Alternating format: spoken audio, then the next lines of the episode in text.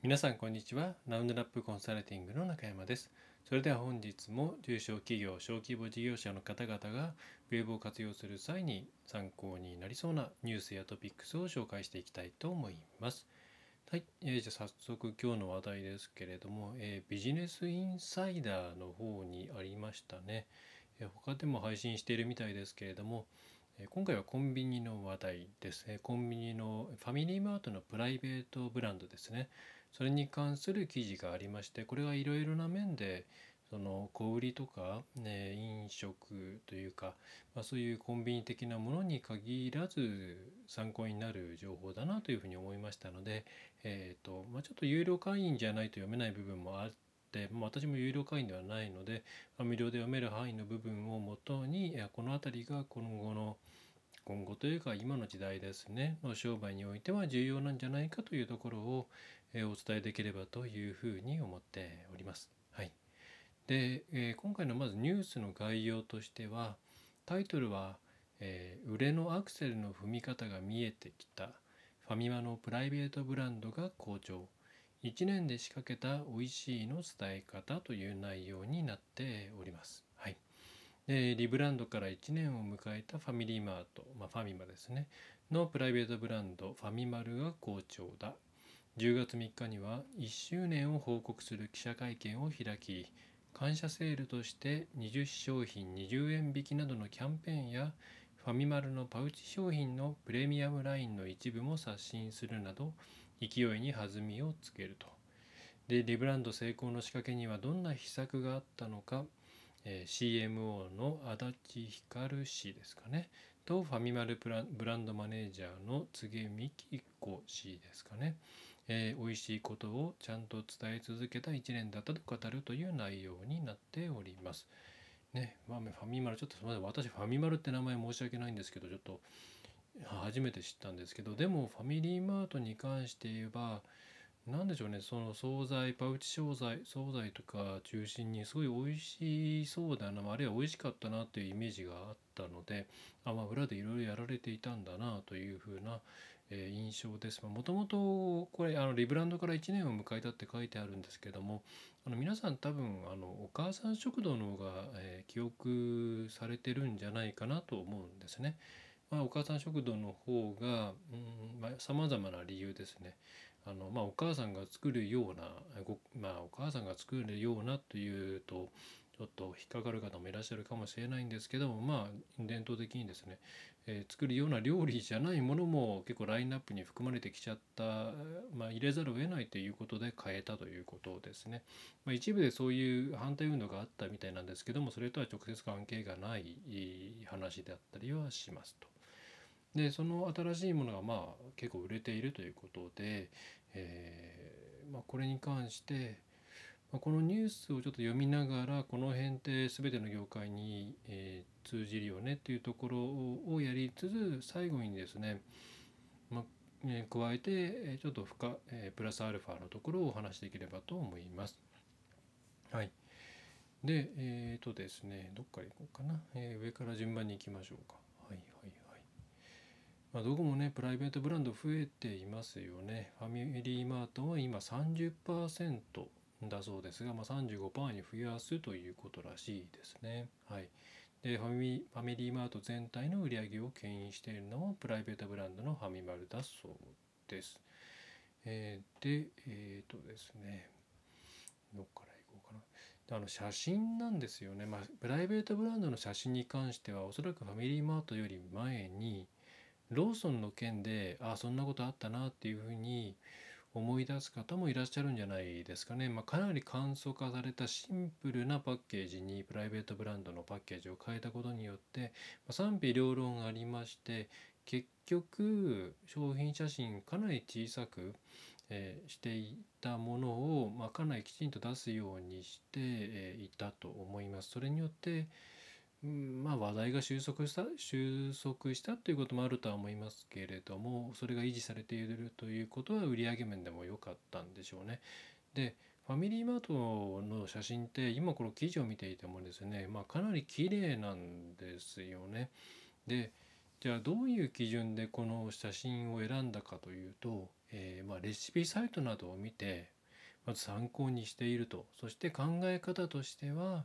今この瞬間世間的に美味しいと思われている写真を参考にしているということですね。でこれ面白いですよね。あのまあ、今までで言えば自分たちの発したいイメージっていうものを自分たちで揃えてっていうところを起点にしていたと思うんですけれども今、まあ、レシピサイトとかおそらくインスタとかそういうとこいろいろ見てあこういう商品っていうのはこういう見せ方をするとこの年代に刺さるんだなと、えー、いったようなことを考えてやっているということです。で実際その多分パッケージなんかも変えてると思うんですよね。でファミマルも1年間で投入した新商品それからリニューアル商品っていうのは1年間で1000を超えているそうですと。えー、まあ、それぐらいいろいろ試行錯誤をしているということでこのパッケージに限らず何を求めているかっていうのをまあ良い意味でお客さんに委ねてしまうと、えー、ねえー、その発想というのはまあ、全てにおいて、えー、正しいのではないか。脳内で結構自分たちのお客さんってこういう人たちだよねとかこういう言葉が響くんじゃないの？っていうところで終わってしまったりするケース、え、あると思うんですけれども、まあ、それをやめて、え、本当にお客さんのところの意見というものを拾いに行くというのは、ね、非常に重要だなと思いますし、まあ、そのせいあってか写真ね確かにねすごいすごい美味しそうだなと思うんですね。であと、まあ、本文には書いてないんですけれども今この記事の中にカレーとですね、まあ、マッサマンカレーっていうココナッツのカレーとそれから牛すじの煮込みとそれからデミグラスハンバーグが載っているんですがこれ過去のちょっと私ファミリーマートのプライベートブランドの画像なんかをと見比べてみたんですけれども、まあ、一つ大きな特徴があるなと思ったのはそのキャッチコピーが今までは、まあ、それまではですね結構説明口調っていうんですかね説明何が入っているとか例えばカレーであれば3種類のひき肉とかですね、えー、それからなんだろう簡単にかけるだけとかそういう、えー、ものが多かったんですけれども今はまあ、例えばこのマッサマンカレーっていうのは食べたことをねある方はああの香りねって思われると思うんですけれども結構独特のいい香りがするんですね。まあ、それでココナッツの香りとコクっていう言葉になってます。であとは牛すじの煮込みもじっくり煮込んだっていうですね言葉にキャッチになっています。でデミグラスハンバーグに関しても、ね、自家製ソースのという言葉にえー、なっているんですね。うん、で昔のもの、まあ、他社さんなんかも含めて、まあ、そういう何でしょうねイメージ的な部分を部分を訴求しているものもあるんですけどでも例えば味わい深いとかですねそれから大豆ミートのとかですね、えー、なんだろうなそこまでこう、まあ、このキャッチに比べれば何でしょうね、えー、いまいち伝わってこない感じがするなという印象を受けました。ま、それはちょっとそういう意図なのかどうかは分かりませんがこのキャッチコピーの部分とこの写真がまあ、相まって効果を上げたのかなと思いますしまた、まあ、プライベートブランドに限らず、えー、一番売り上げを上げてるのはセブンイレブンなんですけれどもセブンイレブンもやっぱりこういうので昔から作っている傾向が過去の画像なんかを見るとあるので、まあ、やっぱりこのコンビニっていうそのパルスというかですね、えー、瞬間的にうん欲しいと思わせてレジまで持ってき、え、来てもらわなきゃいけない商品に関して言えば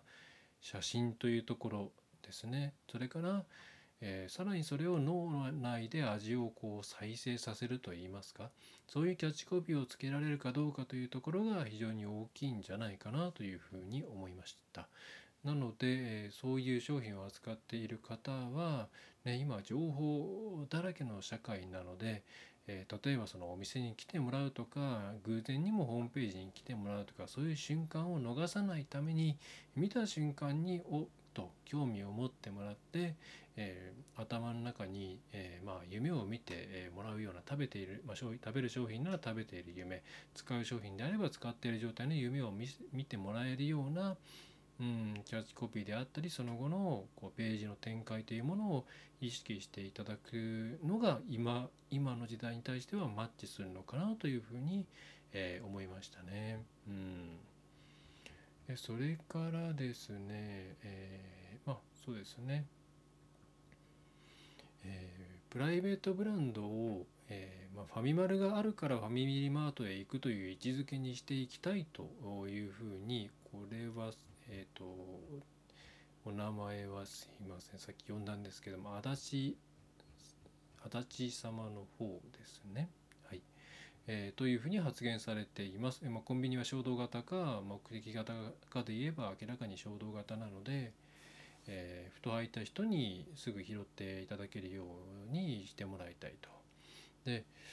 これは加えて思うんですけれどもあのファミリーマートって、まあ、ちょちょっと前にあの話題になったあの超大盛りキャンペーンってありましたよね名前ちょっと違ったかもしれないですけれどもめちゃめちゃ大盛りで実際うん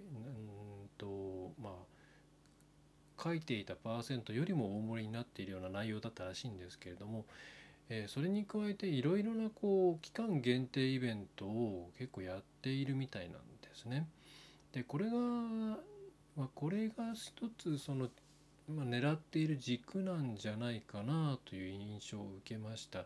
今までコンビニというと、まあ、用があってなんとなくあったから入るというような存在だったと思うんですが、まあ、今やそれだと競合もたくさんあるし、まあ、その急いでなければ通販もあるしコンビニ自体もたくさんあるし、まあ、なかなか、えー難しいということでこちら側からいろいろなイベントを打っていってなんとかがあるからファミマ行くかなあるいはファミマ行ったら何かやってるんじゃないかなっていう、まあ、この辺りはネットの EC とかの考え方と似ていますよね来店動機を、うん、たくさん作っていくっていうやり方ですよね。まあ、それをリアルの店舗に取り込んでいっているんじゃないかなという印象を受けます。でそれが何でしょうね。行ってみたら何かあるんじゃないかなっていう側面で言えばプライベートブランドをどんどん改良して入れ替えているっていうのもまた最近何がねファミマルファミマルにあるかなという発想にもつながってくると思いますしえまたこう CM だったり SNS なんかでこういうこと今やってますよっていうふうになれば、まあ、ちょっといつも使ってるコンビニではないけれどもファミリーマート行ってみようかなというふうに、まあ、来店動機を作ることができるわけですね。でこの辺りを、うん、コンビニとしてはしっかり取り取り組んでいくということを今やっているんじゃないかなというふうに思います。まあ、ちょっとローソンえーセブンイレブンが同じようにやっているかというのはうんちょっと記憶の中ではあんまり積極的にやっているイメージはないんですけどね。うん、ただファミリーマートは確かに今この記事の中でも、え1周年感謝セールだったりなんか期間限定のセールなんかをやるということで、えーこういう、まあ、EC 的なやり方を取り組んで取り込んでいくというのもまた一つ作戦なんじゃないかなという印象を受けましたね。えーということでこの記事自体から、えー何でしょう全ての業種に関して通用する内容を抽出するとすればまず、まあ、お客さんに判断を委ねてそれに従って商品の見せ方とか、えーなんだ、まあ、商品そのものもそうでしょうかね、まあ、開発をしていくということ、えーまあ、商品そのものをなかなかいじれないというケースもあると思うので商品の見せ方とかを、えーお客さん起点で完璧に、まあ、一旦委ねてしまうっていうのはすごく面白いなと思いました。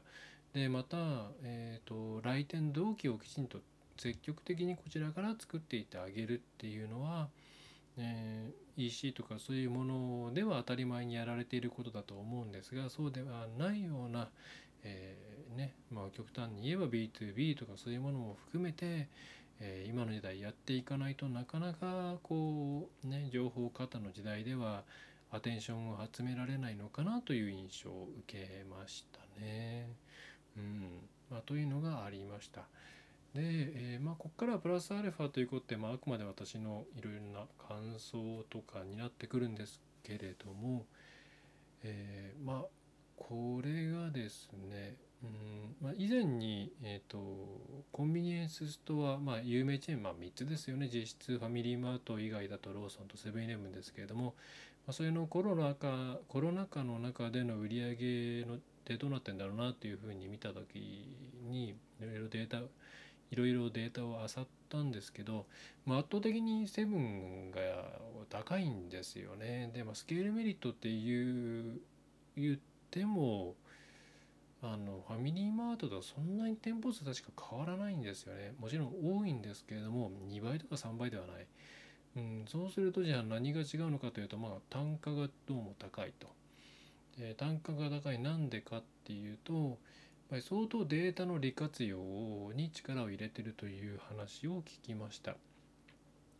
で実際その投資をどこにね、えー、投資回していますかっていうことで、まあ、営業に投資してるのか財務や金融系っていうのかなに投資しているのかそれか設備投資しているのかっていうと、まあ、圧倒的にセブンイレブンは設備投資をしていると、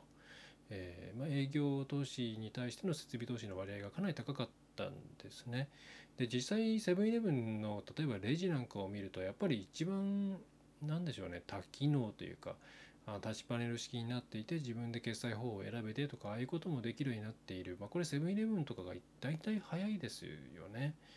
でマルチコピー機なんかも発展が一番早かったのはゼロックスと組んだセブンイレブンだったと記憶しています。えー、なので、うん、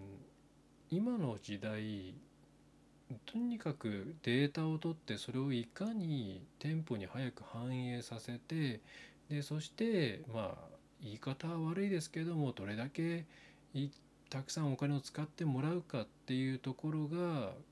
この衝動的な消費が主になるコンビニエンス業界もあるいはそれ以外でもその衝動的な消費ですね、まあ、飲食とかもそうだと思いますけれどもでは非常に重要になってくるんだろうなという印象を受けました。でと考えるとプライベートブランドの比率が上がってきているっていうのもまあうなずけるというか仕方がないんじゃないかなと思うんですね。でプライベートブランドの反対語はナショナルブランドでいわゆる、まあ、そのコンビニ以外が作っているいろんなメーカーさんの商品ですね、まあ、これを置いているわけなんですけれど、まあ、大体今先ほど申し上げました通りファミリーマートであれば、まあ、30から35%に今度プライベート商品をあげますけれども残りの65%は、まあ、ナショナルブランドの商品なんですね。でこの比率はどんどん上がっていくしかないんだろうなと思います。なんでかっていうと、まあ、これはあのね最初にスタートアップ時期の需要が読めない企業がどういう販売形態をとっていったらいいかっていう時にまあ大体直販の方がいいですよって言われるのと同じで現場のデータとかをもとに早く PDCA とかを UDA ループとかを回転させていくっていうことを考えると自分たちが全部握ってた方が早いのは当然なんですよね。で、えー、さっきこのファミリーマートのところでも今一番求められている写真を使うっていう発言がありましたけれどもああいうのもその自社商品だからできることであって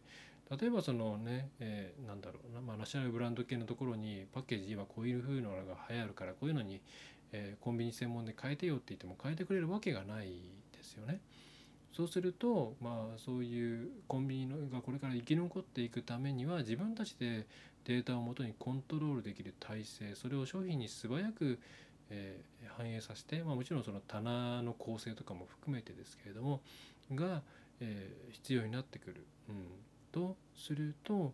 まあ、プライベートブランドの比率はその35%とかではなくてどんどんどんどん増えていくんじゃないの？というふうに思います。うんまあ50%とか普通に超えるんじゃないですかそうしないと生き残っていけないんじゃないかと思うんですよね。でまあこれだけ話すと、まあ、小売りとかの話になって終わってしまうんですが、